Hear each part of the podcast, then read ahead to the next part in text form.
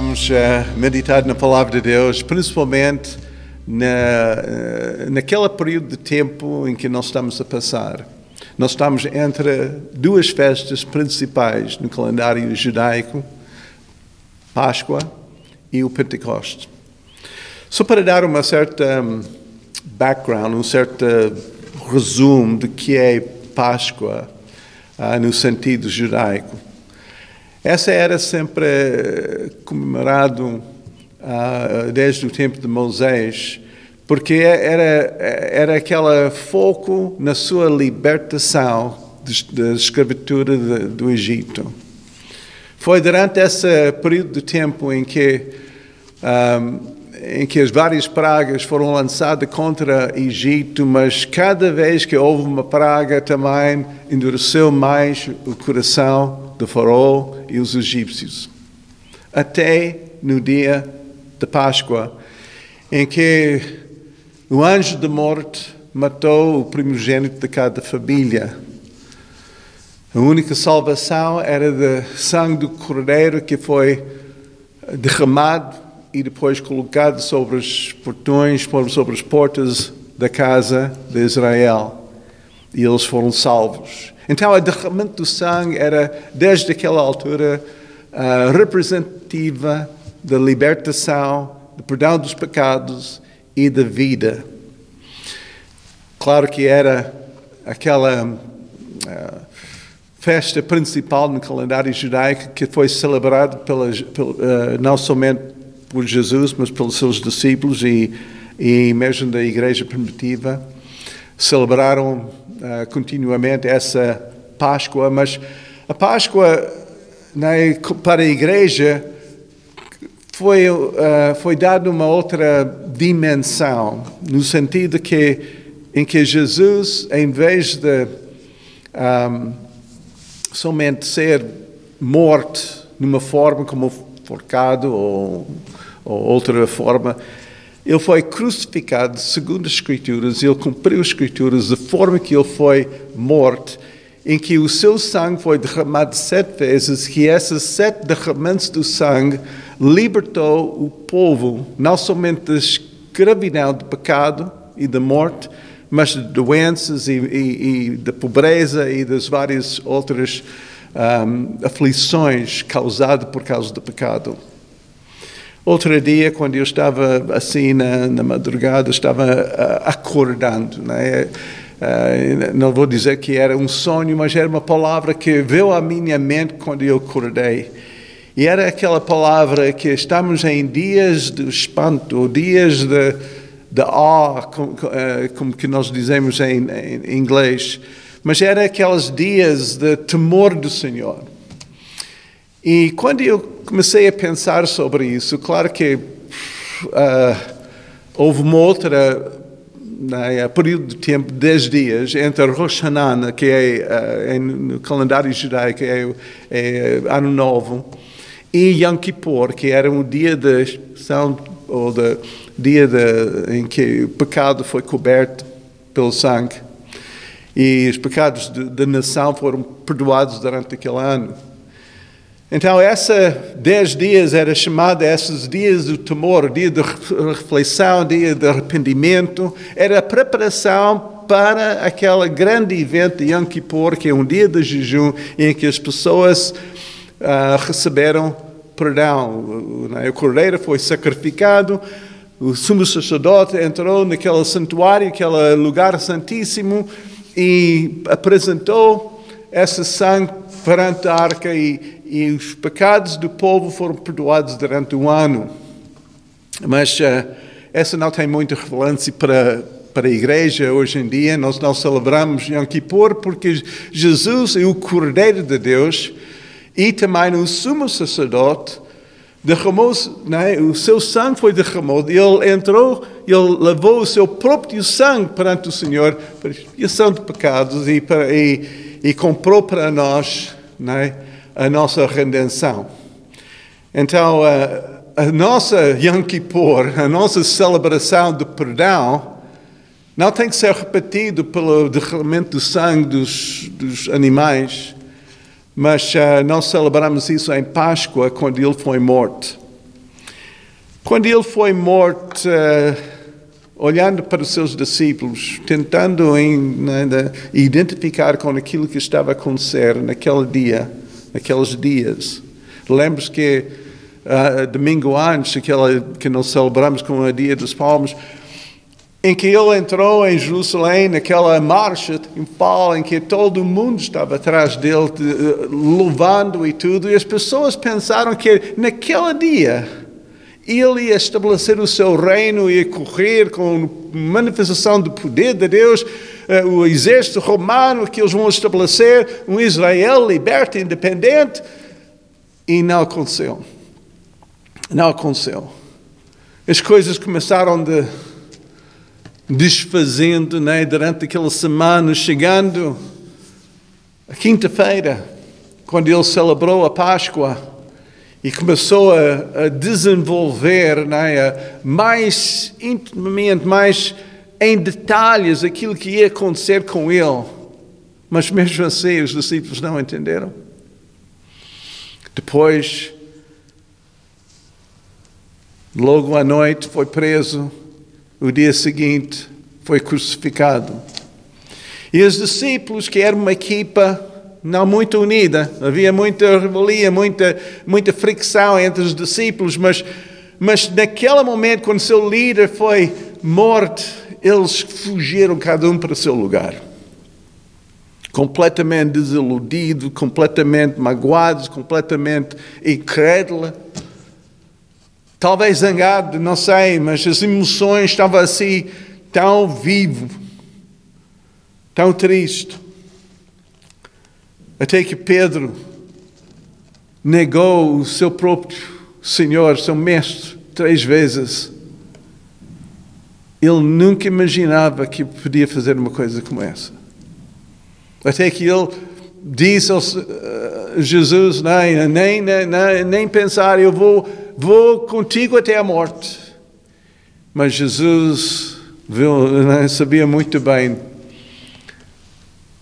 que está dentro de Pedro, e naquele momento ele uh, traiu seu próprio mestre. Então nós temos essa situação. As pessoas foram para seus lugares, fecharam fizeram lockdown, fizeram, fecharam seus, suas portas por causa do medo dos judeus, estava tudo assim espalhado. Mesmo quando Jesus já tinha dito que tudo isso ia acontecer, mas quando aconteceu, eles ficaram abalados. Eu creio que muita gente hoje em dia está a ser abalada. Os que pensaram que tinha fé forte, que tinha muito fé para as coisas e agora não, parece que não, não tem respostas, uh, tudo está confuso. Talvez tinha ideias, visões, grandes ambições e agora está tudo assim por águas, não é? Mas,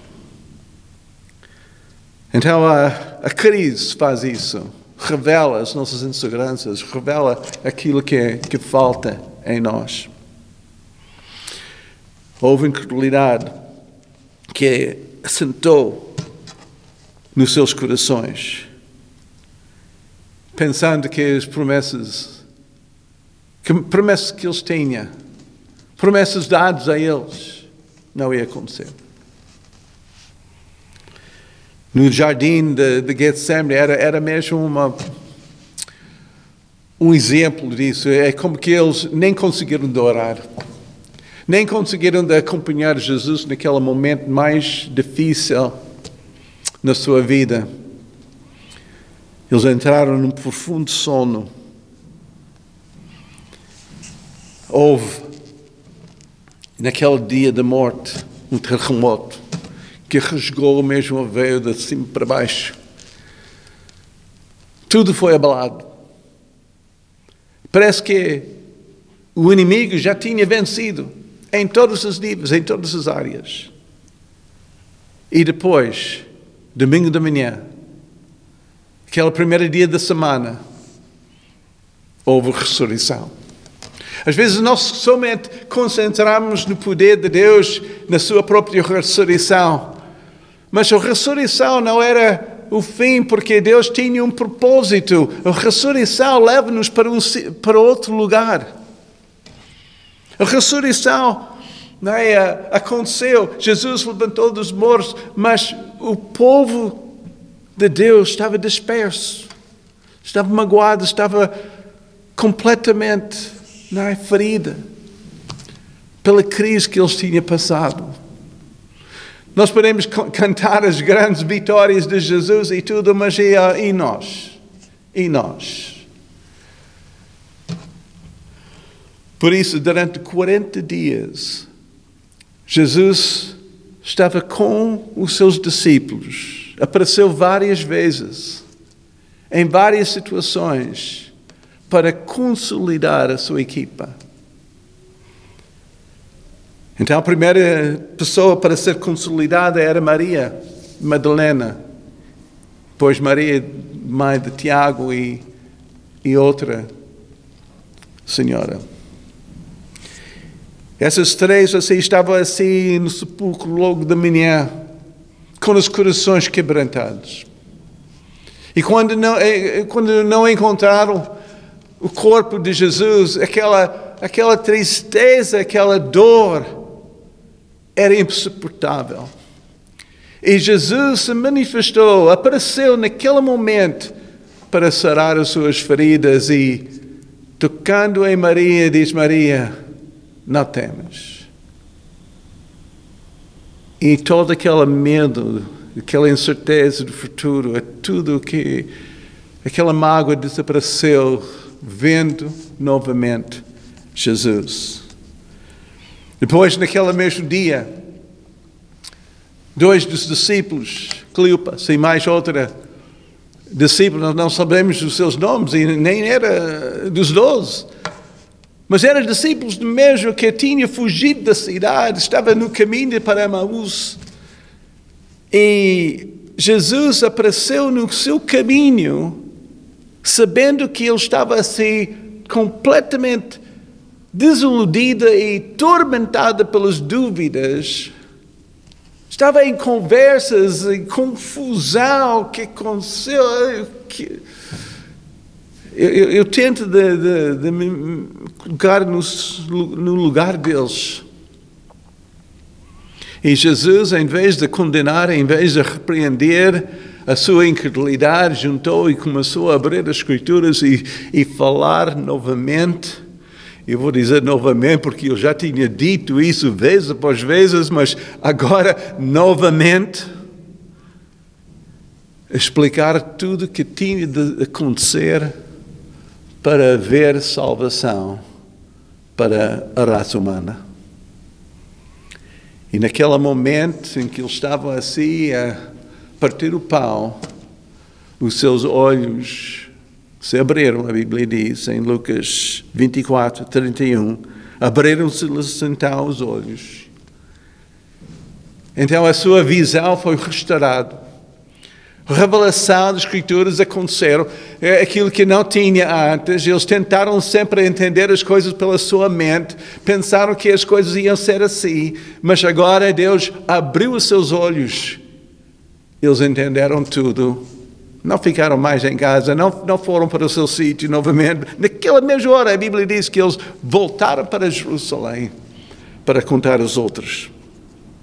Pois nós temos Jesus aparecendo né, aos discípulos, mas não todos os discípulos estavam lá. Eu penso, mas porquê? Em alturas destas, porque eles não estavam juntos, mas eu, eu conheço né, que quando passa pelas crises, cada um vai para seu lugar às vezes e, e não tem mais interesse em estar juntos. É como que Jesus era a única razão e, e agora não, não há razão de estar juntos, porque eu vou para aquele lugar incredulidade era demais. Porque não tinha aquele encontro com Deus. Ele apareceu, ele disse: Não, eu não sou fantasma, eu estou a comer. Ele estava ali a conviver, e depois, quando chegou Tomás, o mais incrédulo de todos, ele também não condenou Tomás pela sua incredulidade, ele a consolidou Tomás. a sua fé.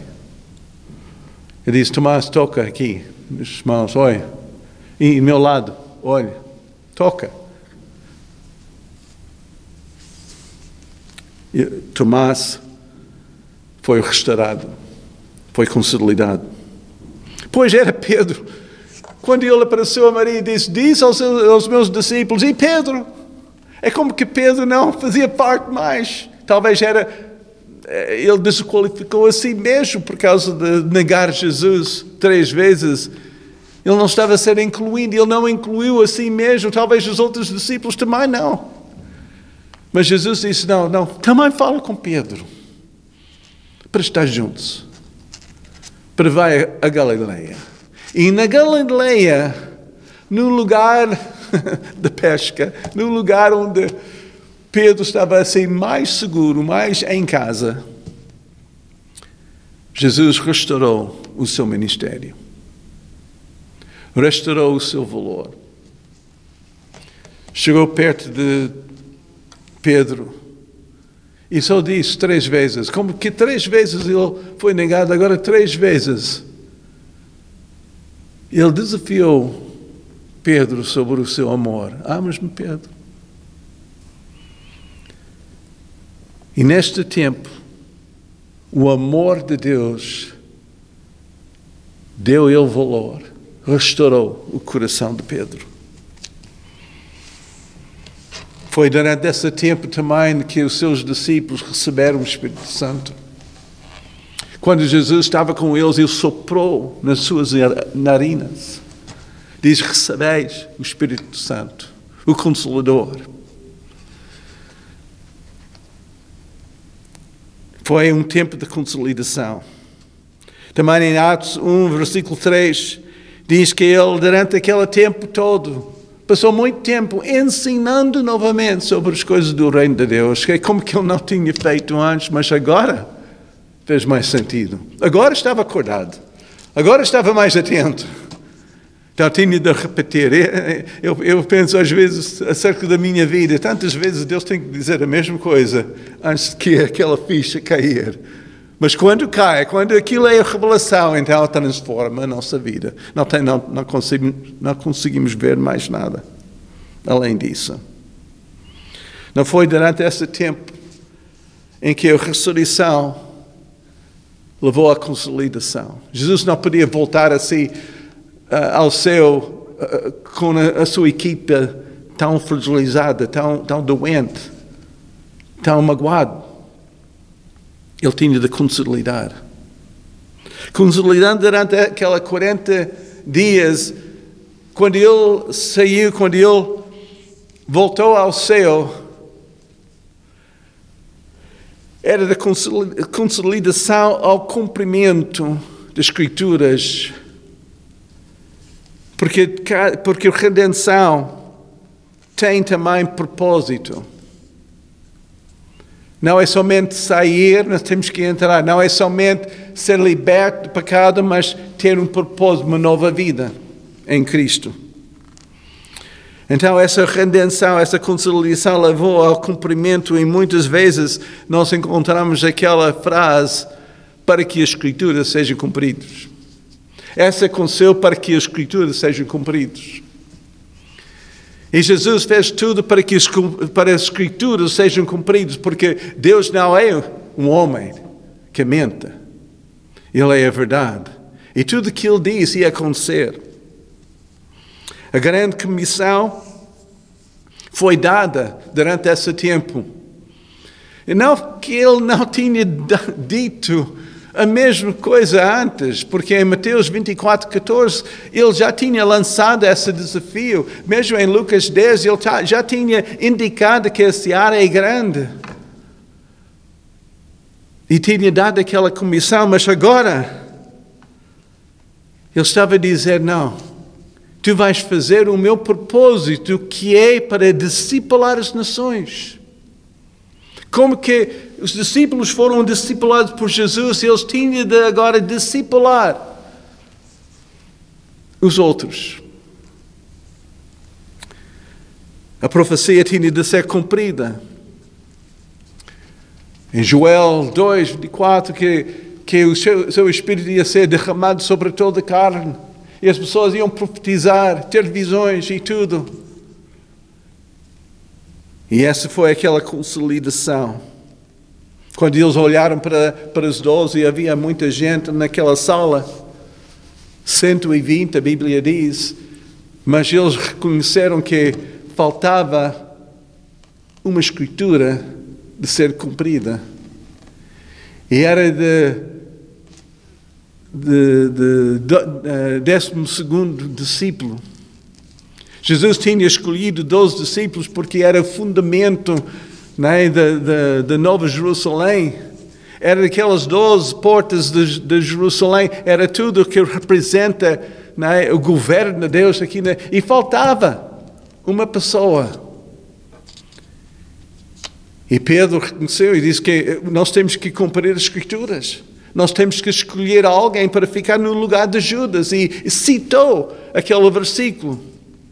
E todos acharam bem, eles escolheram Matias. E logo depois, a Bíblia diz, porque esse foi o último versículo de Atos capítulo 1, versículo 1 de Atos 2 diz que depois chegou o dia de Pentecostes. Logo depois. É como que consolidação levou ao cumprimento das Escrituras.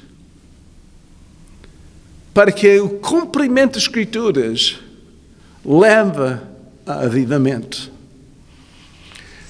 Eu acho, acho, que nós estamos neste período de tempo e eu tenho ouvido tanta profecias das pessoas de diversos lugares profetizando que essa Pentecostes que nós estamos a aproximar vai ser um Pentecostes do avivamento. Não somente aqui em Portugal, mas em muitas nações pelo mundo. Agora, esse avivamento não é para todos, não creio. É para quem que anseia de fazer parte, quem que deseja de participar. É como aquela, aquela 500 que, que viram a ascensão de Jesus, estava ali com a boca aberta, pensando, culpa, né? Essa é incrível, mas são 120. Faltava 380. Onde estavam? Eu acho que a igreja cresceu para baixo. Cresceu de 500 para 120. Mas esse 120 tinha aquele desejo de estar juntos, tinha aquele desejo de ser unida, tinha aquele desejo de orar juntos. Estava num acordo só, a Bíblia diz. Então, aquele cumprimento, aquela, aquela estar juntos e tudo, aquela, aquela oração que Jesus fez em, em João 17, quando ele diz que o Senhor faz-nos um como não somos um tinha de ser cumprida e naquele momento foi cumprida. Eles tinham de mesmo acordo. Não havia aquelas eu acho, ah, mas eu penso mais.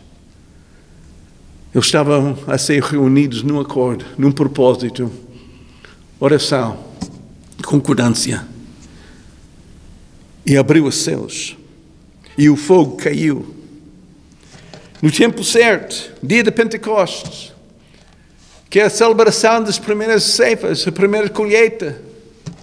Durante aquela, nos tempos antigos, aquela 50 dias, havia aquelas mares, aquelas, uh, aquelas, uh, aquelas espigas de, de trigo assim, uh, usando como oferta durante aquelas 50 dias, eles estavam a contar para o dia da, um, de Pentecostes, que era um dia da primeira colheita, e a primeira colheita sempre indicava que ia ser também uma última colheita. Havia um período de, de, de, de seara em que uh, o país e o povo ia receber abundância e grande crescimento. E eu creio que nós eh, vamos entrar num período de grande crescimento.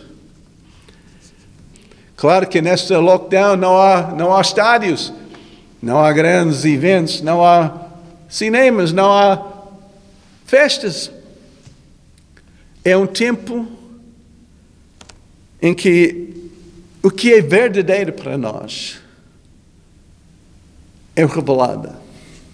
Eu espero que, irmãos, que neste tempo do lockdown é o tempo para estar assim na sua presença e ser consolidada. Alguns de vocês têm que ser acordados. Deus está a, a restaurar, talvez, sonhos desfeitos. Talvez aquelas ilusões que gerou desilusão têm que ser removido e ter uma visão mais clara. Talvez aquela independência tenha que morrer para que tu possas fazer parte de uma equipa e fazer em conjunto o propósito de Deus. Talvez. Mas eu sei que Deus vai fazer algo novo na nossa terra e vai haver avivamento, mas eu quero participar e vocês. Querem fazer parte?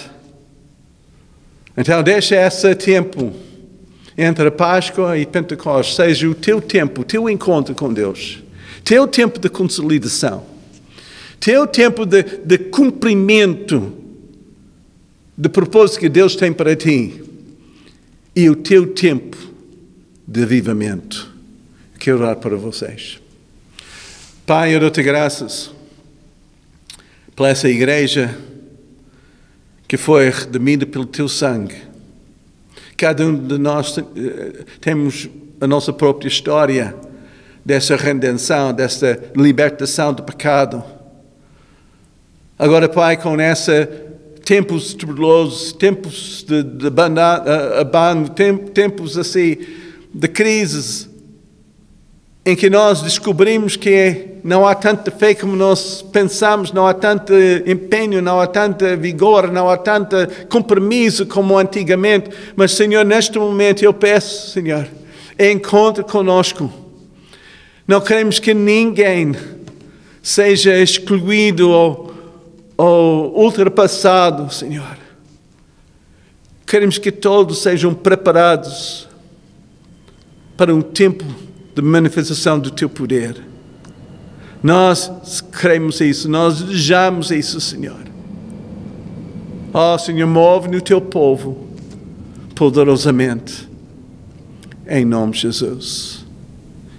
Amém. Irmãos, leva essa mensagem ao teu coração, faz essa. Né, faz negócio com teu pai. Fica ali no seu colo e deixe Ele revelar o, teu o seu propósito para ti. Eu não sei quem vai ver essa mensagem, mas provavelmente eh, alguns de vocês que estão a ouvir essa mensagem não conhecem Jesus pessoalmente. Talvez conheça Ele culturalmente, talvez conheça Ele de longe, por nome, mas não, nunca teve um encontro com Jesus pessoalmente. Eu quero convidar a vocês para repetir essa oração comigo. É uma expressão da tua própria fé em Deus. Eu creio que quando nós fazemos um passo, também nós encontramos Jesus. Ele não é longe. Basta somente a nossa própria decisão. Temos que abrir a nossa porta. Em Apocalipse 3, 20 diz que eu estou à porta e bato. Se abrir vossa, essa porta, então Jesus vai entrar e vai cear conosco. Então, esse é um convite. Nós temos que abrir a porta.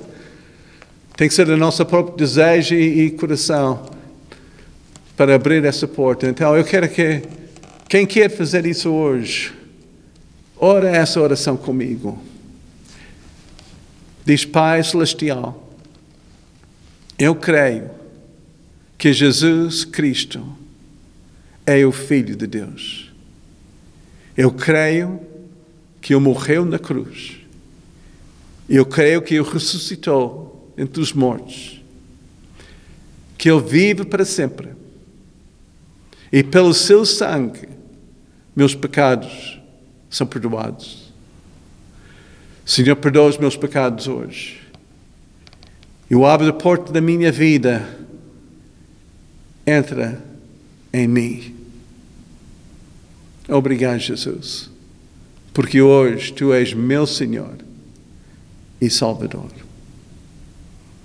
Amém.